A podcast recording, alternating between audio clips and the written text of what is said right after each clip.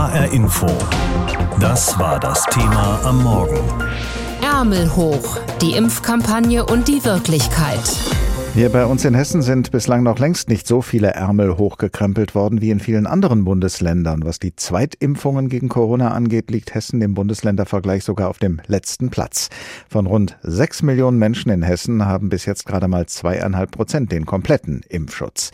Da ist also noch sehr viel Luft nach oben. Zu viel, wenn man bedenkt, dass gerade älteren Menschen ohne ausreichenden Impfschutz ein sehr schwerer Krankheitsverlauf droht, wenn sie sich mit dem Coronavirus infizieren. Und sehr viele Altenheime in Hessen haben die bittere Erfahrung machen müssen, dass dort, wo das Coronavirus grassierte, oft auch viele Menschen gestorben sind. Mein Kollege Tobias Lübben verfolgt das Infektionsgeschehen in den Altenheimen seit Beginn der Pandemie und vor der Sendung habe ich mit ihm darüber gesprochen. Seit Beginn der Impfkampagne werden ja in erster Linie die Menschen in den Heimen geimpft. Lässt sich denn schon an den Zahlen ablesen, dass gerade dort viele Menschen inzwischen geschützt sind? Ja, sehr deutlich sogar. Also inzwischen haben ja fast 90 Prozent der Altenheimbewohner die erste von zwei Impfungen bekommen und rund 60 Prozent sind auch schon durchgeimpft bei den Bewohnern. Und das zeigt sich auch ganz deutlich bei der Zahl der Verstorbenen. Im Dezember, im Januar, da sind über 1100 Altenheimbewohner pro Monat gestorben. Das war also wirklich enorm leider. Und im Februar ist diese Zahl, Gott sei es gedankt, rapide gesunken auf unter 400, nur noch ein Drittel dessen, was da vorher war. Und auch die Zahl der Infizierten ist deutlich zurückgegangen. Jetzt zuletzt waren es unter 400 Altenheimbewohner, die aktuell infiziert waren. Das ist nur noch ein Zehntel dessen, was wir da in der Spitze hatten. Ist das denn nur auf die Impfungen zurückzuführen oder liegt das vielleicht einfach daran, dass sich die Lage insgesamt etwas entspannt hat? Ja, die Impfungen in den Altenheimen haben da einen ganz großen Anteil, denke ich, weil die Altenheime einen ganz großen Anteil am Infektionsgeschehen insgesamt haben. Ein Beispiel, nur ein Prozent der Hessen lebt in einem Altenheim, aber über die Hälfte der Verstorbenen entfällt auf die Altenheime bis jetzt in Hessen. Und der Anteil der Verstorbenen war im November, Dezember, Januar noch viel höher, teilweise 80 Prozent aller Toten im Zusammenhang mit Corona hatten vorher in einem Altenheim gelebt. Das heißt, und das ist auch die allgemeine Einschätzung, die Impfungen in den Altenheimen hatten hier einen ganz starken Effekt.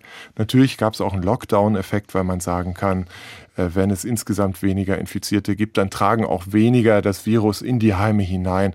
Aber die Impfungen waren, glaube ich, da ein entscheidender Faktor. Nun ist ja der hessischen Landesregierung vorgeworfen worden, die Heime nicht gut genug geschützt zu haben. Muss man diese Kritik denn jetzt angesichts der jüngsten Entwicklung relativieren? Naja, die Impfkampagne hat Wirkung gezeigt. Die ist auch gemacht worden, die ist durchgezogen worden in den Altenheimen, das ist erfreulich. Aber die Frage bleibt natürlich schon, wäre auch ohne die Impfung zumindest ein besserer Schutz möglich gewesen? Und wenn man in andere Bundesländer schaut, dann ist die Antwort schon, ja, es wäre ein besserer Schutz möglich gewesen. Zum Beispiel in Baden-Württemberg, zum Beispiel in Rheinland-Pfalz waren viel weniger Verstorbene anteilig in den Altenheimen zu beklagen. Diese Länder haben teilweise etwas früher auf die Lage reagiert als Hessen. Dort wurde mehr und früher getestet und Schauen wir in Hessen zurück. Anfang Januar ist erst die Testpflicht für Altenheimbesucher eingeführt worden. Das heißt, noch an Weihnachten konnten da Besucher ungetestet rein.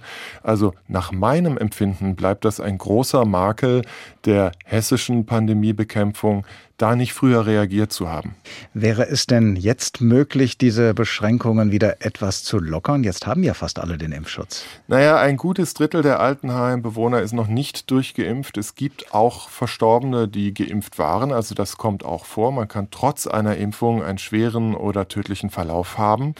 Also ist weiterhin Vorsicht geboten. Und hinzu kommt die Frage, wie lange wirkt eigentlich der Impfschutz? Wie stark wirkt er bei den Mutationen?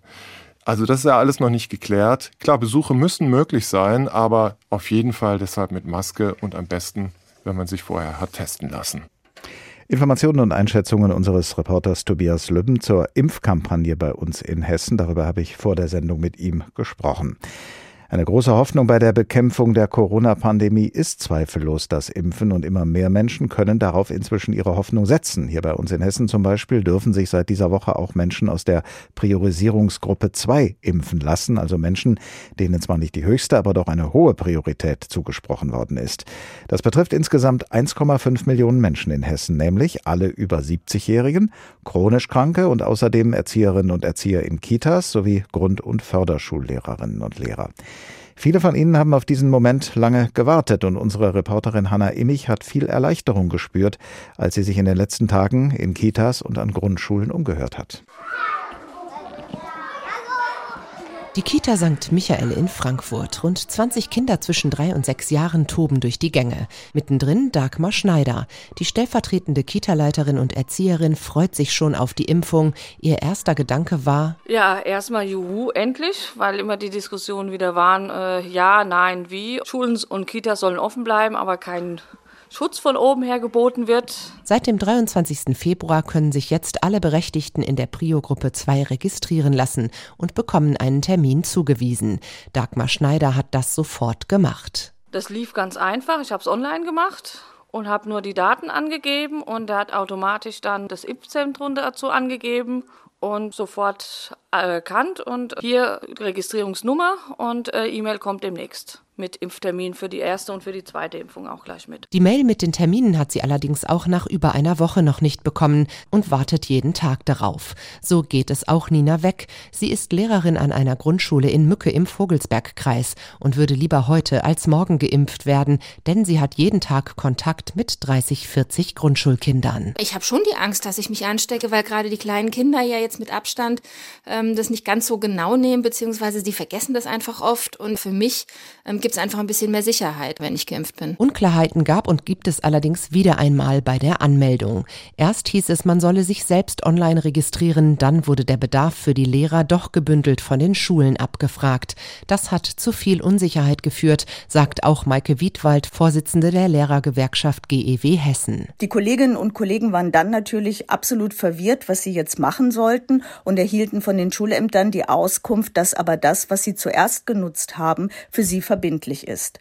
Dabei sind die Termine über die Schule deutlich äh, schneller zu bekommen und werden auch früher liegen. In diesem Sinne ähm, muss man einfach sagen, gab es da ein großes Chaos. Trotz des holprigen Starts, die meisten Kolleginnen und Kollegen an der Grundschule von Nina Weg wollen sich impfen lassen, erzählt sie. Für die Grundschullehrerin ist der Pieks in den Oberarm ein echter Hoffnungsschimmer. Ja, also meiner Meinung nach kommen wir dieser ähm, Pandemie nur wirklich entgegen, wenn wir wirklich so viel wie möglich impfen oder eben immun werden.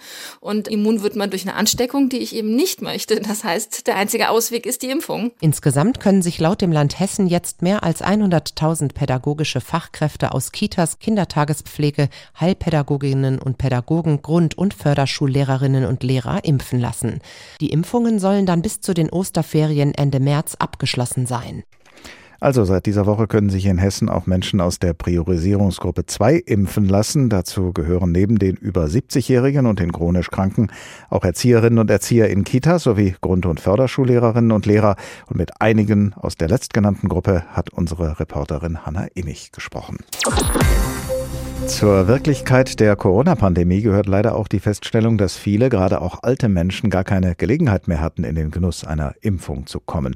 Und wenn wir später einmal, irgendwann in fernerer Zukunft, auf die Corona-Pandemie zurückblicken, dann werden wir uns vielleicht besonders schmerzlich an die Alten- und Pflegeheime erinnern.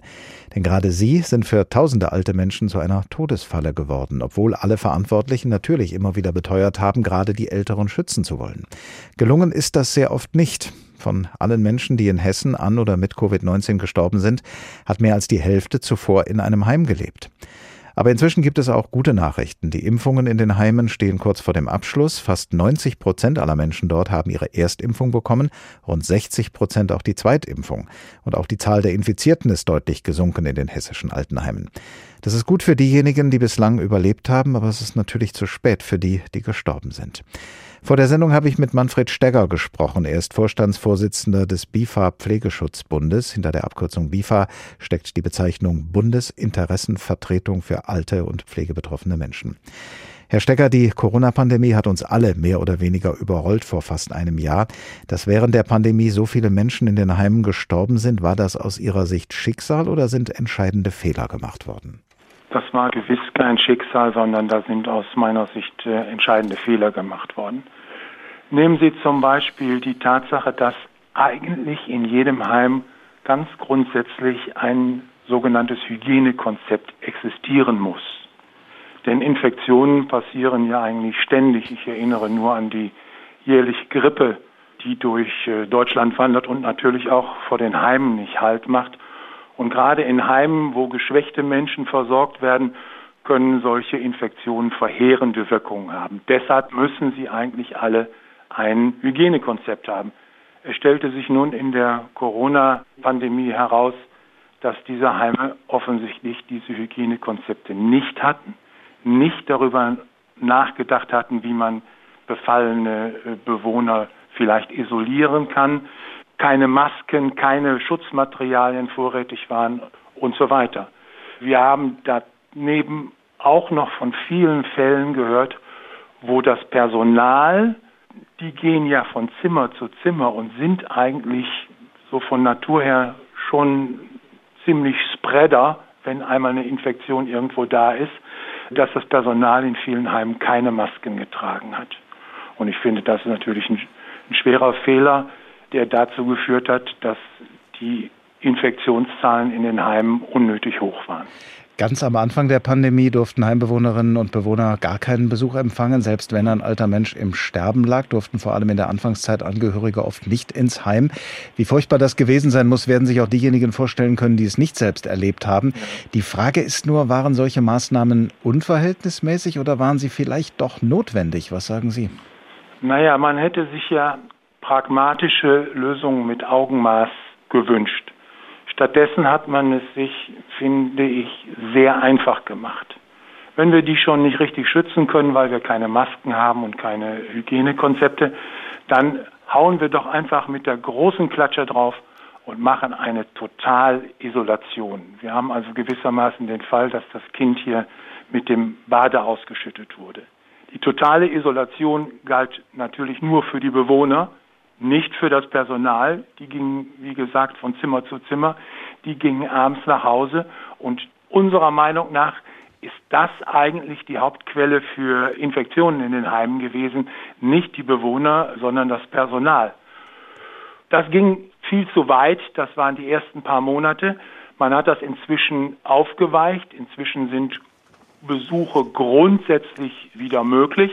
Aber in Hessen zum Beispiel können Sie im Moment, wenn Sie in einem Pflegeheim sind, nur zweimal pro Woche Besuch empfangen. Trotz Testungen, trotz Maskenpflicht, trotz besonderer Räume, in denen die Besuche stattfinden. Nun haben die Menschen in den Heimen ein Jahr lang mit, sagen wir mal, minimalem Kontakt zur Außenwelt gelebt und noch immer gelten fast überall strenge Besuchsregeln. Wie geht's denn den alten Menschen in den Heimen nach diesem Jahr? Was bekommen Sie mit? Tja, wir haben mehrere Quellen woraus wir unsere Informationen beziehen. Das sind einmal die Betroffenen selber beziehungsweise deren Angehörige, die uns also verheerende Zustände dort schildern, was die geistige und körperliche Verfassung der Schutzbefohlenen angeht. Gerade in den letzten Tagen habe ich mehrere Gespräche geführt mit Ärzten und mit äh, Heimbetreibern, die uns alle bestätigen, dass die Menschen nach einem Jahr totaler Isolation wirklich nicht gut drauf sind. Sie müssen auch sehen, ein Großteil der Pflegearbeit in den Heimen wird von den Angehörigen geleistet, die zum Beispiel Essen anreichen oder sich um die Alltagsgestaltung kümmern, besonders auch bei dementen Menschen etc. Demente Menschen, nebenbei gesagt, können Einschränkungen die jetzt durch Corona-Maßnahmen gegeben sind, grundsätzlich überhaupt nicht verstehen. Insofern die Menschen waren da alleine gelassen. Die Qualität der Pflege hat sehr gelitten. Die Einsamkeit, manche haben uns von Selbstmordgedanken berichtet. Natürlich gibt es keine Statistik darüber. Es war jedenfalls schlimm. Inzwischen haben hier bei uns in Hessen in manchen Regionen schon alle Heimbewohnerinnen und Bewohner ein Impfangebot bekommen. Welche Konsequenzen sollte man Ihrer Ansicht nach aus diesem Umstand ziehen?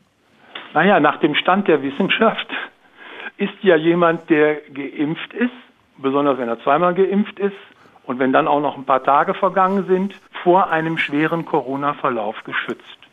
Insofern fällt das Argument weg, dass man Besuchsverbote in den Heimen hat, was man ja getan hat, um die äh, Heimbewohner zu schützen. Dieses Schutzargument fällt völlig weg, weil ein einzelner Heimbewohner geschützt ist und deshalb erwarten wir, dass jetzt sehr zeitnah, und da kommt es eigentlich auf jeden Tag an, die Landesregierung ihre Corona-Schutzverordnungen ändern.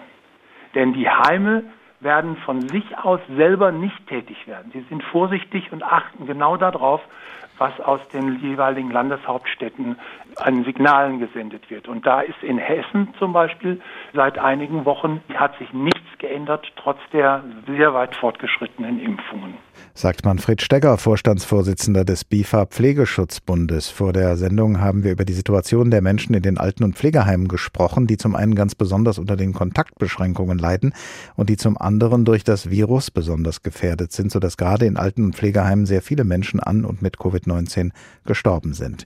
Inzwischen allerdings haben fast 90 Prozent der Menschen in Alten- und Pflegeheimen ihre erste Impfung bekommen und rund 60 Prozent auch ihre zweite Impfung. Inzwischen können sich in Hessen übrigens auch Menschen der sogenannten Priorisierungsgruppe 2 impfen lassen. Zu dieser Gruppe gehören in Hessen rund 1,5 Millionen Menschen. Das sind zum Beispiel die über 70-Jährigen, aber auch Erzieherinnen und Lehrkräfte, Ärztinnen und Ärzte und nicht zuletzt auch Angehörige der hessischen Polizei. Dass gerade auch Polizistinnen und Polizisten geimpft werden sollten, wird ja schon seit längerem gefordert, weil bei ihren Einsätzen die Ansteckungsgefahr sehr hoch sei. Unser Reporter Frank Angermund hat das auch einige Male beobachtet. Halten Sie den Sicherheitsabstand von 1,50 Meter mindestens ein. Frankfurt, kurz vor Weihnachten. Sogenannte Querdenker und Corona-Leugner stehen in kleinen Gruppen auf dem Römerberg und diskutieren, teils ohne Mund-Nasenschutz, mit Polizisten über ihr Demonstrationsrecht. Unter anderem wegen solcher Einsätze können sich die ersten hessischen Polizisten jetzt impfen lassen.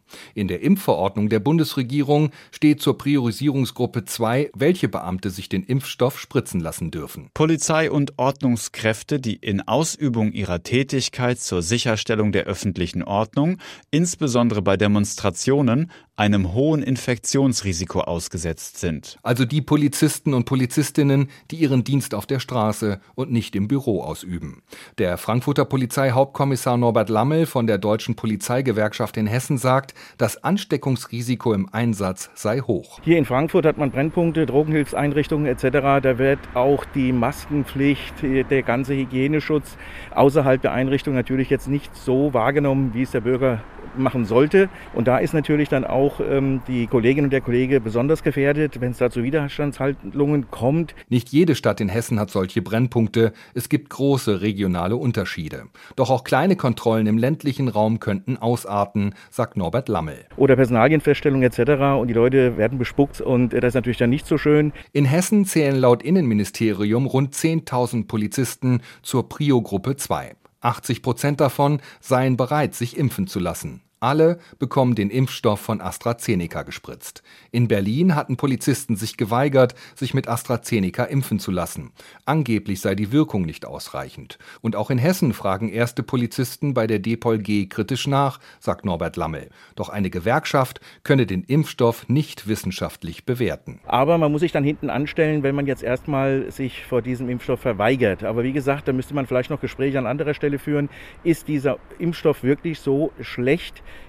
wie er dargestellt wird. Ich habe heute erst wieder gehört, 70 Prozent, 75 Prozent äh, wirkt er. Ich meine, das ist besser wie gar nichts. Vor einem Jahr hatten wir noch gar nichts gehabt. Lammel selbst will sich impfen lassen. Er gehört allerdings zur Priorisierungsgruppe 3. Die muss noch warten. Bei der Landespolizei in Hessen organisieren die Präsidien zum Großteil die Termine mit den Impfzentren. Bei der Bundespolizei in Hessen äußert sich niemand zur Impfstrategie.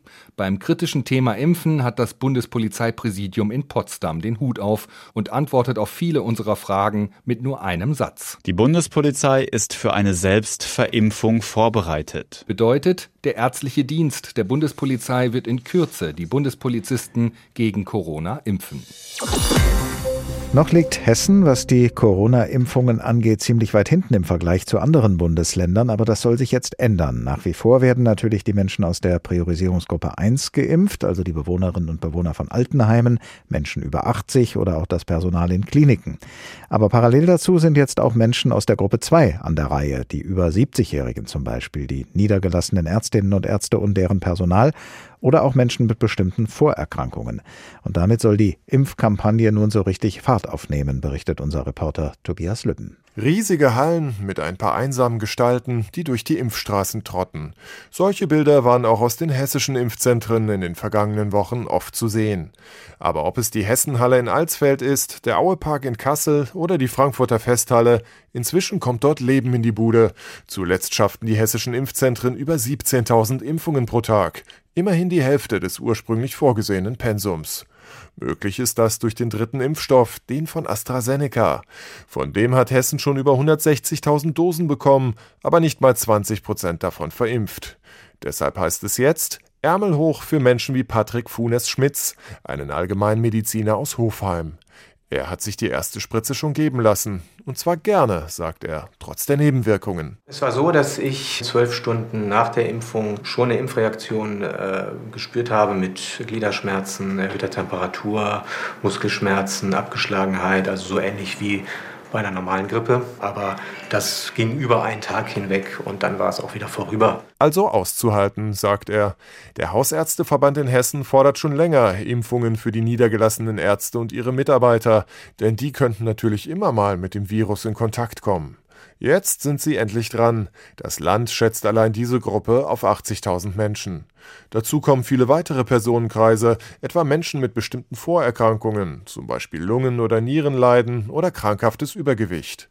Aber auch Polizisten im Streifendienst, Therapeuten, Erzieher, Grund- und Förderschullehrer und Menschen zwischen 70 und 79 Jahren. Es ist eine sehr große Gruppe, die da jetzt an die Reihe kommt. Mindestens anderthalb Millionen Menschen, schätzt das Innenministerium. Nimmt man die erste und die zweite Vorranggruppe zusammen, ist jetzt schon jeder dritte Hesse impfberechtigt. Doch wie kommen die alle an einen Impftermin? Wieder über das Internetportal impfterminservice.hessen.de oder die zwei bekannten Telefonhotlines. Dort müsse man sich mit Namen, Anschrift, Geburtsdatum und Impfgrund registrieren, sagt Hessens Innenminister Peter Beuth, CDU. Künftig gilt, sagen Sie uns per Registrierung, dass Sie geimpft werden wollen und wir laden Sie ein. Man bekommt dann einen Impftermin per Brief oder per Mail zugeschickt. Je älter man ist, desto früher soll man an die Reihe kommen, ansonsten entscheidet ein Zufallsgenerator. Ärmel hoch, die Impfkampagne und die Wirklichkeit, so heißt heute Morgen das Thema hier in HR Info. Und unser Reporter Tobias Lübben hat uns berichtet, wie es mit der Impfkampagne in Hessen vorangeht. HR Info, das Thema. Wer es hört, hat mehr zu sagen.